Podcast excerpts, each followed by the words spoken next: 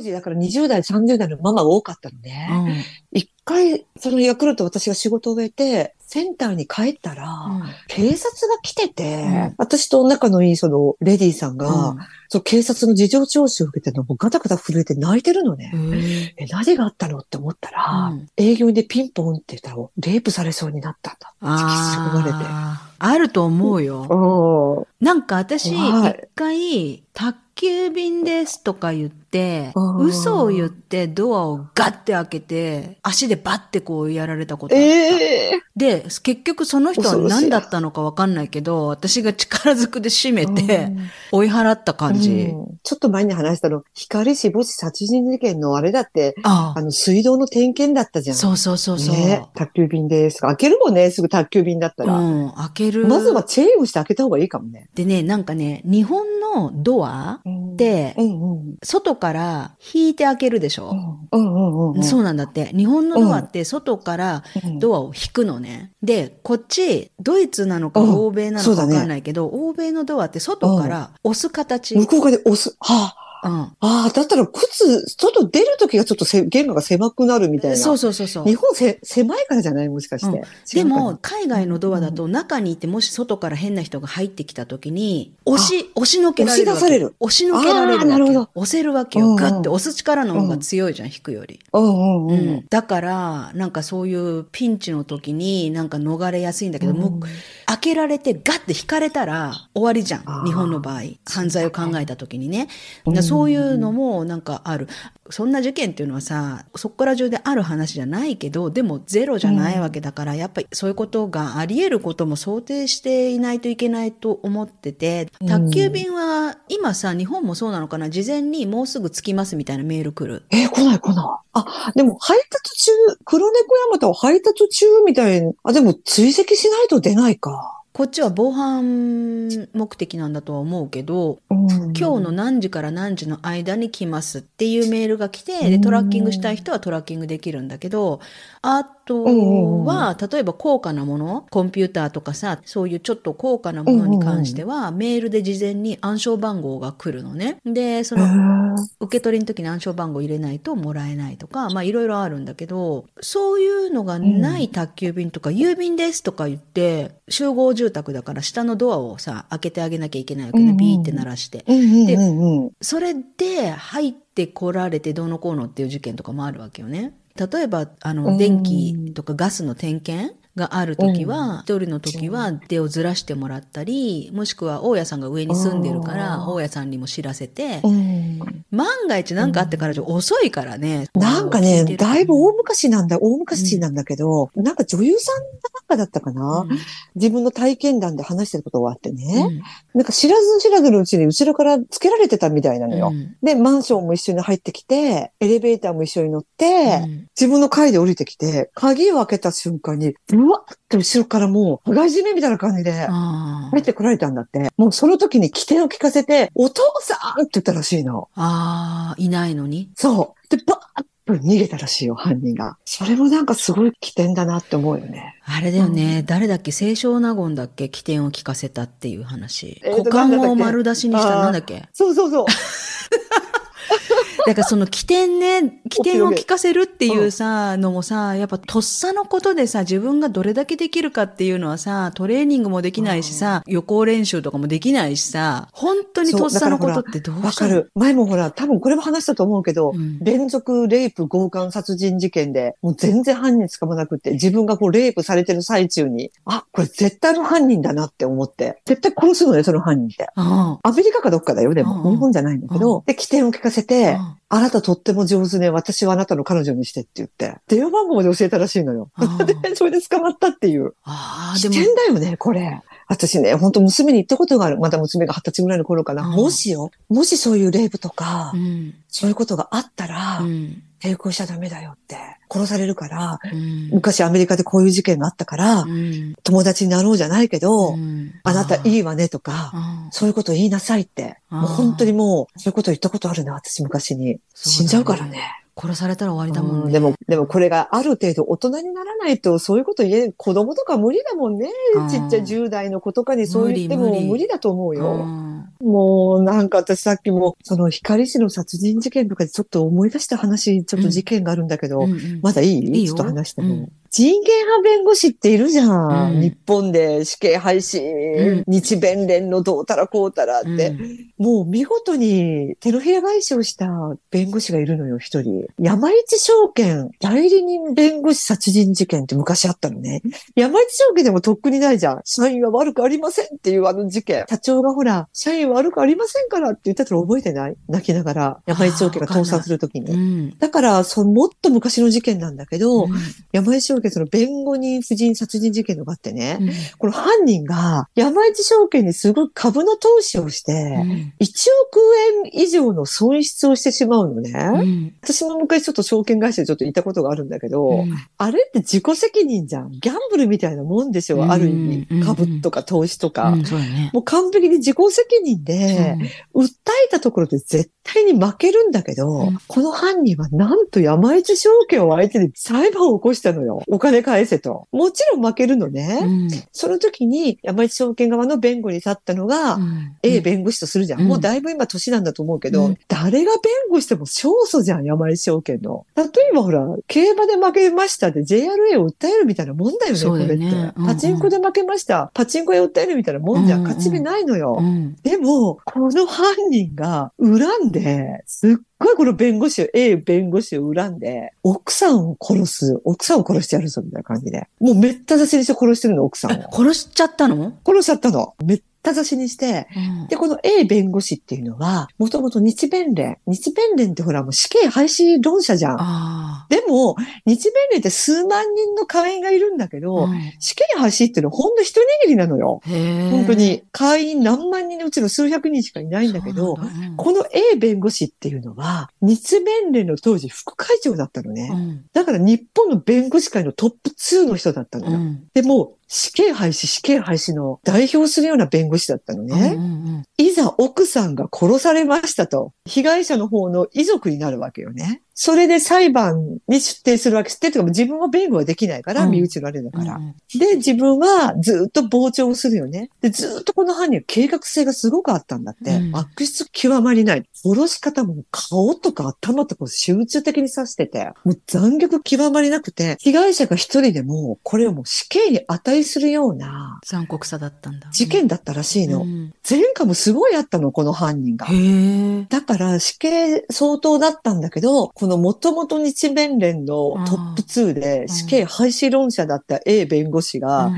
実際に自分の最愛の奥さんを失って、うん。その弁護、裁判をずっと傍聴して、うん。被告人の弁護士が、うん。いかに死刑にならないように持っていく、持っていくような弁護をしてるのね。うん。もう長山基準ばっかりを考慮して、どうすれば加害者を死刑にしなくて済むか、そのことかりに焦点を置いて、裁判が進んでいっているなっていうことに憤りを感じてう、ん。でも自分も今までそうしてるのよ。そうだよね。自分もそうしてるの。でも、自分の奥さんが実際に殺されて、そういうふうに裁判を進んでいく中で、手のひらを返しちゃって、もう、刑廃止反対になっちゃったの、この人が。被害者感情を無視してる判決が出ている実情を知ってね、これまでの死刑廃止論者から一定して賛成派になっちゃったのね、この A 弁護士が。うんもう今までさ、この A さんのおかげで、本当は死刑なのに無期懲役とか有期刑になった遺族もいっぱいいるのよ。都合がいいよね。うん、都合がいい免れた。犯人いっぱいいるの。都合がいいの。都合がいいけでもど、それでもやっぱそうやって変わるよね。そう。で、自分がそれをそうなったらすっごく後々に謝ってた。本当にすみませんって。あようやく自分が被害者になって、あ、うん皆さんの感情が分かりました。私は間違ってましたって。そうだよ。それが本当でしょそうだよ。それが本で当のとこじゃ。でもうん、やっぱり今死刑廃止っていう国が多くて、うんうんヨーロッパって今ベラルーシだけだよね。ドイツももちろん死刑ないでしょ？ないね。国連も日本にさ、死刑廃止する野蛮だ野蛮だって。そもそもさ、うん死刑以前に殺しちゃ宗射教の違い、宗教の違いじゃん。国連から言われる筋合いはないっていう、私ちょっと私の考えなのかなって思うんだけど、なぜかというとさ、ヨーロッパパってキリスト教じゃん、うん。で、キリスト教って、そもそもあなたの隣人を愛しなさいっていう国じゃん。昔ほら、フランシスコ・ザビエルがうん江戸時代にさ、うんキリスト教を布教しに来て、うんこれ話したじゃん、前に。うん若智子伝説で。あれいい話だったよ。江戸時代の日本人から論破されて、うんもうこれは日本にキリスト教を布教するのは無理ですって。うんでもやっぱり日本はいい国だったって。うんでそもそもキリスト教は、キリスト教全体は善人なのよ。キリスト教を信仰してる人に悪人は言えんあなたの隣の人を愛しなさい。で、私ね、幼稚園、中学、大学、私キリスト教だったのね。うんだから私結構詳しくて、うんで、私中学の時に、聖書っていう科目があったのね。通知表、歩みってあったじゃん。うん通信簿っていうの。歩みって呼んでた？1から5段、歩み、歩みうちもうちも。うん歩み。5段階だったよね、当時って。うん私の中学で10段階だったのよ。で、私、数学とか国語とか、本当に4とか5とか、本当に平均的なのに、うん保健体育の聖書だけは10だったのよ。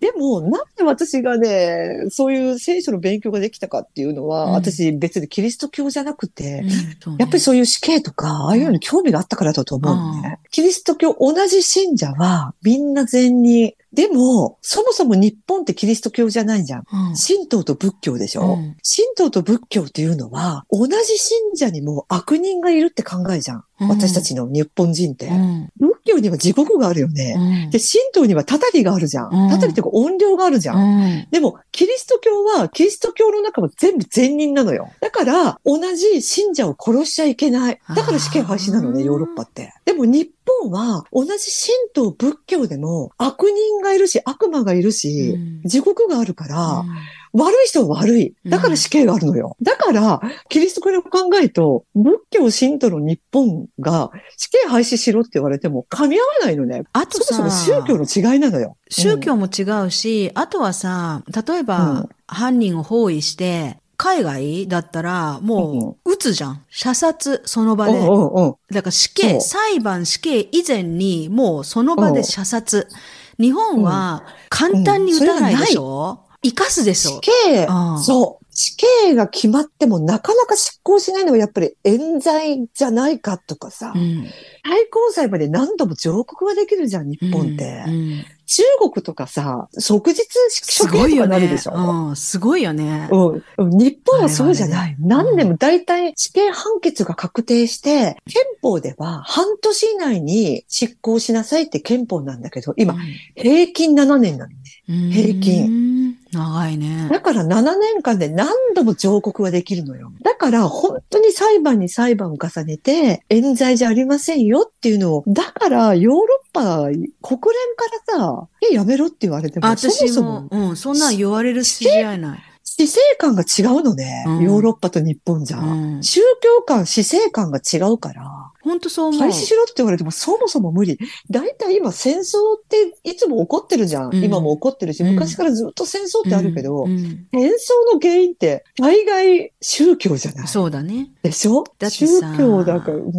今も欧米のみならず日本でも多分問題がどんどん、もうすでにとっくにある問題だけどどんどんどんどんまたその問題が広がってきてると思うけどさ、うんやっぱ宗教の違いで例えば、うんイスラム、無教の人たち彼らは正しい。で、異教徒は正しくない。ダメだ。っていそうう、感じ？そうそう。そうなの。異教徒がダメだ。そしてさ、異教徒の国に住み移って、その私たちが大事にしている神社とかお寺を破壊して歩くみたいなことが平気なわけよね。まあ、うんそういう人たちばっかりじゃないし、平気な人がいるっていう話ね。うん、で、そういう事件が実際に今起こってるっていうことなんだけど、で、私たちにとってはうん神社でね、神社の鳥居を蹴飛ばして、かち割って、お地蔵さんひっくり返してとか、そんなことさ、とてもじゃないけど、考えられないけど、なんかわかんないけど、そんなことしちゃいけないってもうちっちゃい頃からそういうふうに DNA に組み込まれてるじゃん。そういうことすることじゃないし。で、も、やっぱ異教徒はダメだ、悪だっていうふうに思ってる人たちにとっては、石ころなわけよね、お地蔵さんなんて、石の塊。そうなの。そう。うん、だからそのイスラム、キリスト教は、うん身内は全員善人。でも、私たち神道仏教は身内にも悪人はいる。うん。だからさ、日本三大音量っているじゃん。大平の正門、ああ、いいね、その話。え何天皇？えっと、ストック天皇、う大音量じゃん。日本代表する。で、あと一人が菅原道真だよ。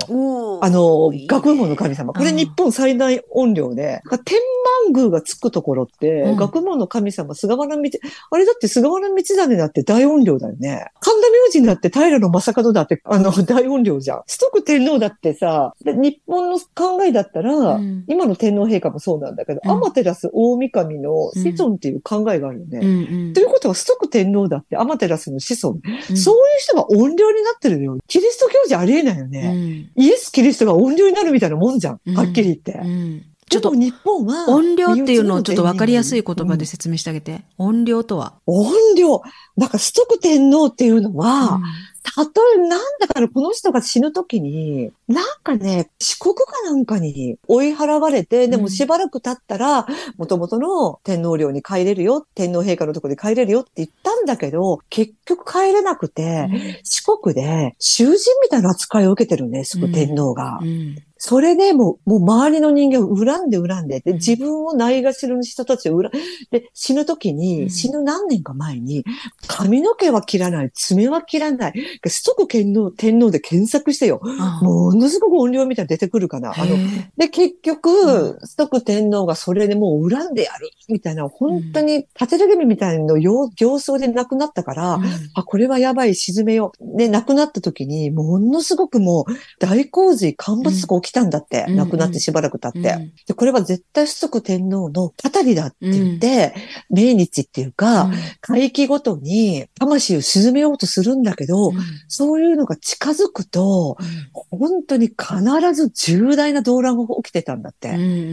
それでもうたたり神ってなったのよ、ストック天皇が。で、平野正門だって首切られたでしょ？有名だよね、その話。でもすっごい、結構怖いよね、その話。そう。それでもう神田明神はうん音量の神。で、菅原道真は何だったっけ？学問学問って言いながら彼もすっごい音量なのね。だから世の中を呪って亡くなってるのが、うん。大体音量を祭り神にするのって日本だけじゃん。そういう神社の神にするうのは。ん。かさ、私、伊勢神宮でうん。見たんだけど、うん。なんかそのすっごい荒々しい神様うんをうん。封じ込めてうる、なんか社っていうのなんかあって、それがまた、なんかすっごい怖かったのね、私、ちらっと見たんだけど誰だろう、それ。誰なんかね、ちっ。ちゃい、すっごいちっちゃくて地味な社っていうのだったんだけど、あれね、社を開いたら大変なことになるで、怖。い、怖かった、うん私すっごく。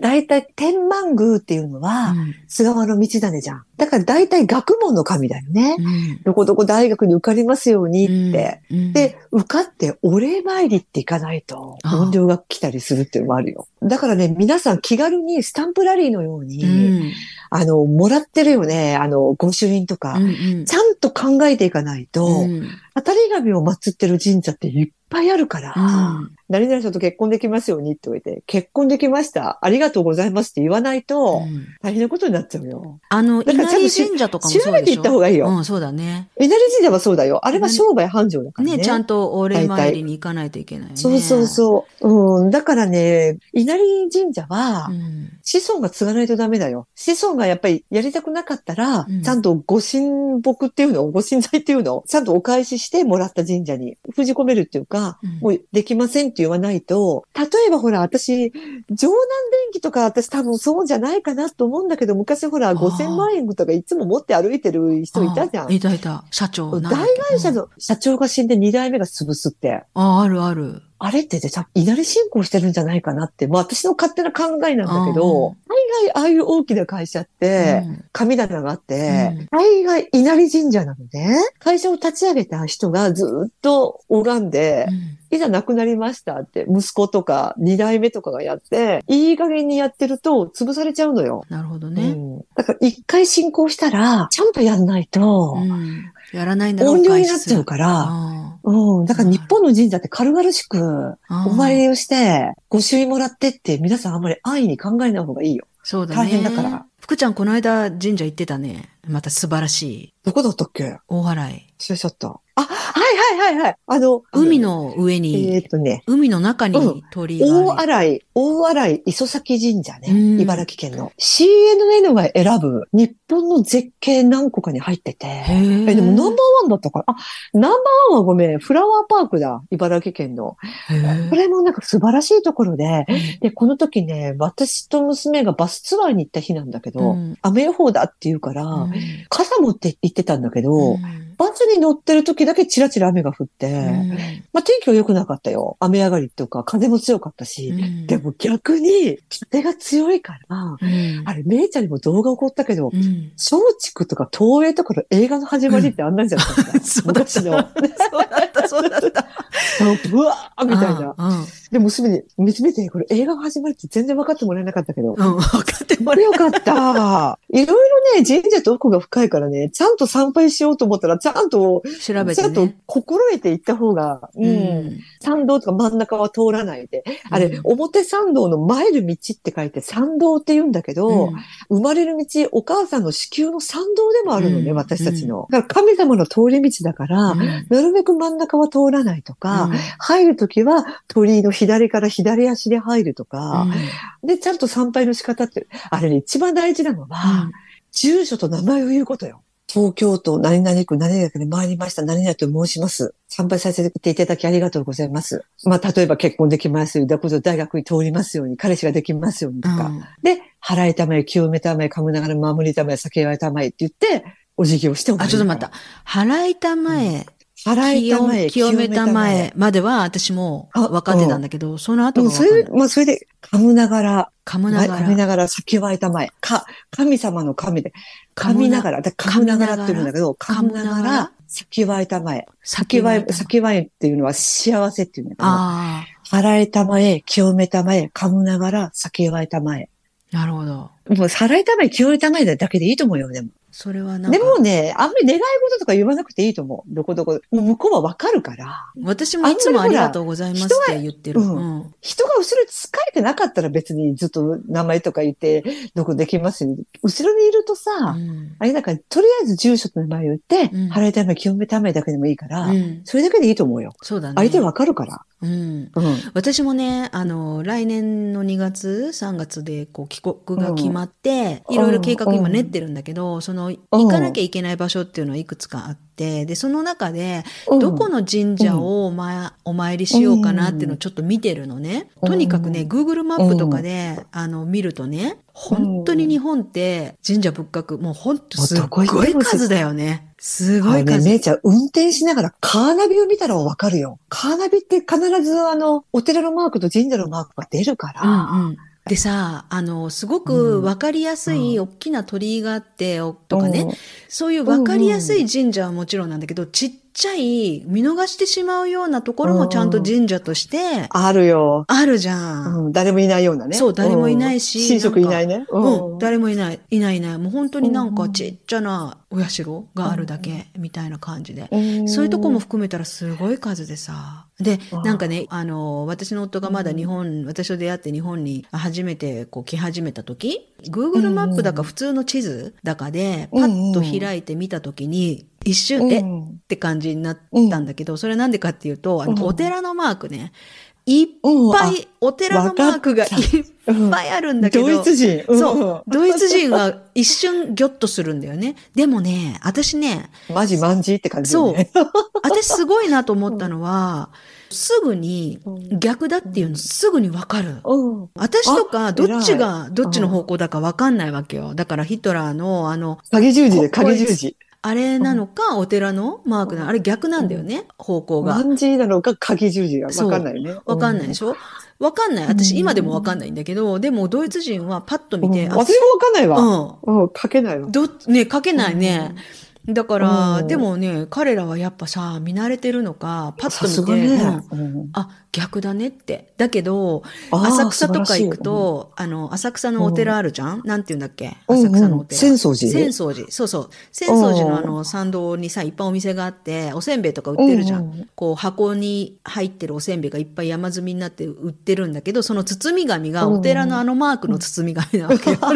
ちょっとドイツに持って帰りづらいよね、それ持って帰ってる人いた。だから、でもね、シャレになんない。うんでもよく見れば、うんドイツの人はよく見ればわかるんだけど、でもなぜにうんこのマークなんだろうっていうのはちょっとね、調べてみたい。どっちが先なのかっていうのは私よくわかんないんだけど、なんか関連があるのか、関連全くないのか。でもあの、ヒトラーって日本結構好きで、あの、ヒトラー有限のとか高野山行ってるもんね。あ、そうそうそうそう。ねヒトラー有え。限と。少年団のことでしょそう青年隊のことだよね。そ高野山登ってるじゃんと思って。だだから結構お寺が好きだから、そこから取ったのかなって、私はそういうふうに思ってう。た。なんか関連あるかもしれないよね。うんちゃんと調べたら。私、福ちゃんとも一一回ね、チャンスがあったら、うんどこかお参りに一緒に行きたいなと思って。行きたい、行こうよ、来年。ねえ、そうだよね。うん。地名に塚がつくとこは、ああ、そうそうそう大そうそう。概もっと処刑場があったとかさ。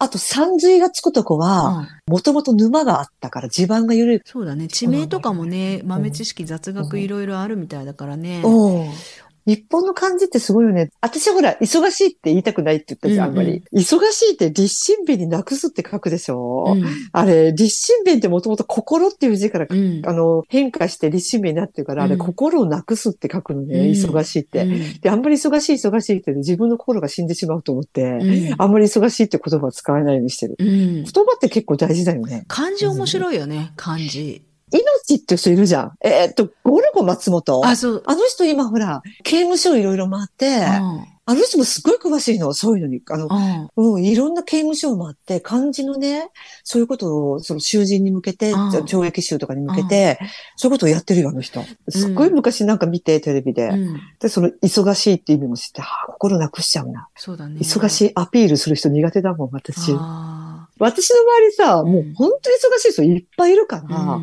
私のごときで、うんそんなん言ってたら甘いよって思う。あそういう、あの、ものの見方は、私もすごいする。例えば、英語はできていいよね、とか言うけど、うん。あの、いや、できるうちに入るかな、みたいなさ、やっぱ上見てるからさ上の人。うんうんね、ドイツ語できていいのね。ね全然できるうちに入んない。うんもっと上を見てるからさ、なんかすごい褒められたりする時があって、うんうん本当にそうだなと思う時は、いや、ありがとうって言うけど、いやいやいやいや、でもまだまだ私なんかっていうのは別に謙虚とかじゃなくて、私結構自分のことを冷静に自己判断っていうかうん見てる、自己分析っていうか見てるからうん、あの、褒められてありがとうっていう時と、いやいやっていう時あって、で、ただね、ただ、忙しいっていうのがね、嫌いっていうのすごい、うん。福ちゃんがそうやって言うのすごいよくわかるしうん、わかるんだけど、うん。私がやっぱ言っちゃう。なんでかっていうと、私、フリーランスで仕事が、うんまあ7種類、あの、それこそ、それ福田、福田和子よ。7つの顔を持つ女。私やめろ。七つの仕事を持つ女。えーちょっと待って。うん思い出した、この間私、単走ツアーに行った時のドイツ人ガイドさん？ちょっうんうんとふくよかなドイツ人女性だったのが、うんあれ、バーバラさんだった、バーバラさん。うんバーバラって何？ドイツの名前なの？いや、ドイツでは聞かないね、あんまり。アメリカの人に？は。バーバラって言ってたの。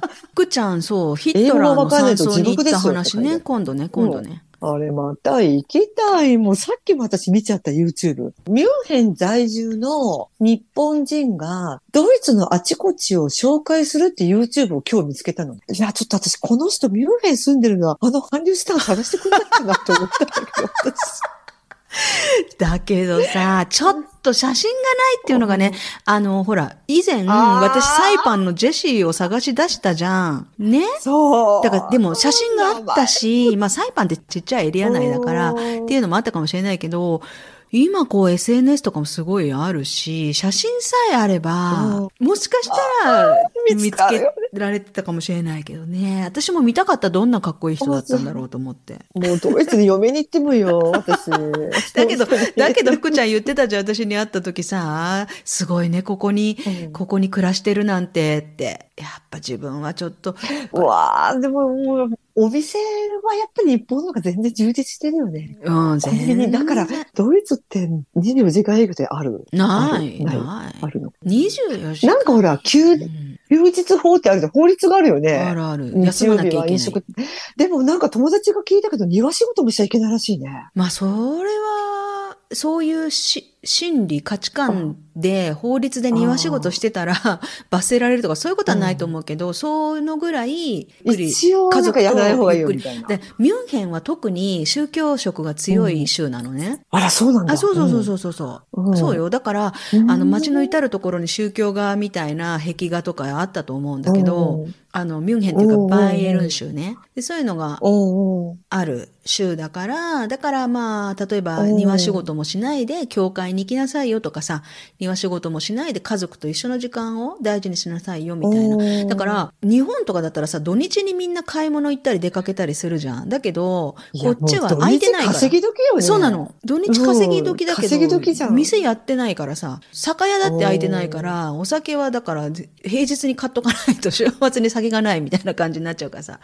日曜日は本当に自販機とかは？ないないないないない。だ自販機一つ取ったって、あんなものがね、み街中に点々としてるなんてのはやっぱ平和の象徴だとも思うよ。こんな、こっちでそんなあったらもう一発でぶち壊されて、お金取られて中盗まれてでしょ。うんああ、そっか。そうだよ。あんな、公衆トイレとかだってさ、トイレ綺麗だもんね、日本の公衆トイレも、ね。もうしかも無料でさ、こっちなんてね、危ないし汚いし、そういうのが嫌だったら有料だし、みたいな。